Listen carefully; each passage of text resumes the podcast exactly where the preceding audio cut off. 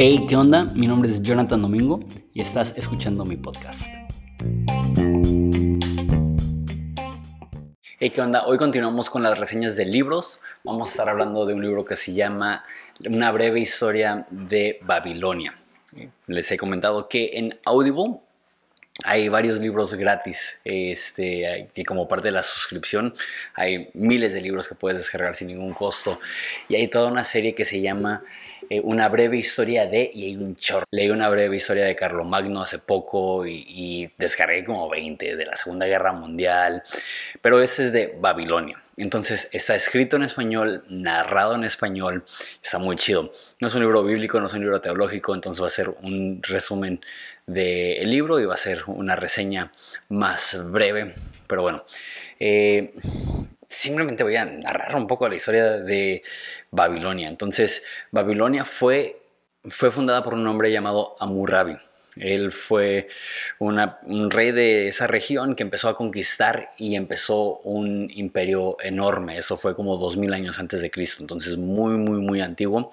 Y es famoso porque hasta el día de hoy existe lo que se llama el Código de Hammurabi, que es eh, como una, un registro de leyes y es muy completo y es muy antiguo y es una pieza histórica muy importante. Este, por mucho tiempo el reino de Asiria, que está muy cerca de Babilonia, Asiria y está Babilonia, fueron rivales y a veces Babilonia era más fuerte y después Asiria era más fuerte, pero hubo un tiempo antes de, de los reyes famosos de la Biblia que el reino de Asiria se convirtió en la potencia de la zona. El reino de Asiria era el reino más grande de la historia humana hasta ese momento, increíblemente poderoso. Muchos historiadores creen que los ejércitos de, la antigua Asiria podrían pelear quizá con los ejércitos de Alejandro Magno, para que te des una idea. Entonces gobernaron toda la región por un buen tiempo hasta el papá de Nabucodonosor, que es un, un personaje famoso de la Biblia.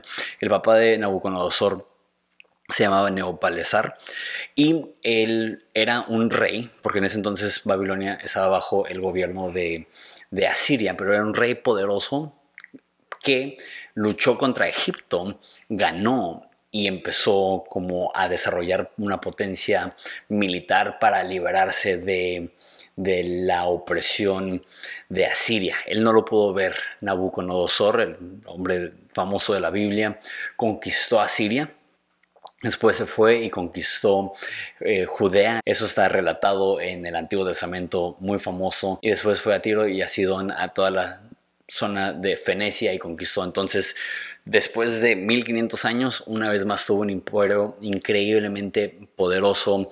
Fue un arquitecto de los famosos jardines colgantes de Babilonia, una figura de la historia muy, muy importante. Y él llevó a Babilonia ese apogeo. El simple hecho que, conquistaron a Siria hizo que Babilonia reemplazara a Siria como la fuerza dominante de Mesopotamia, pero del mundo antiguo en ese momento. Hasta que varias generaciones después, un nieto de Nabucodonosor, eh, un hombre llamado Belsasar en la Biblia, este, de hecho, Daniel lo narra que están en una fiesta y, hay, hay, un escrito, un dedo escribiendo en la pared y, dice, tu tiempo ha sido contado y esa misma noche llegan los persas. Es uno de esos rollos donde ves la historia que narra la Biblia y ves los registros históricos y, difieren un poco. No, no, eso no me causa ningún tipo de conflicto en mi fe. ¿Por qué? Porque hay cinco registros antiguos de cómo fue tomado Babilonia por los asirios, perdón, por los persas y ninguno concuerda. Entonces, ¿cuál es? ¿Quién sabe? Eh, pero el caso es que entra este, Persia, conquista Babilonia y después el reino persa se convierte en la máxima potencia de esa zona gigantesco. No solamente eh, conquistó eso, sino que conquistó hasta arriba todo lo que en ese entonces conocía Asia, que es hoy en día Turquía, y llegó hasta Grecia, donde están las, las guerras greco-persas muy famosas. Ahí es donde el famoso, eh, la película de los 300, la guerra entre Esparta y los persas, todo eso sucedió un poco de tiempo después de eso y en el este llegaron prácticamente hasta la India.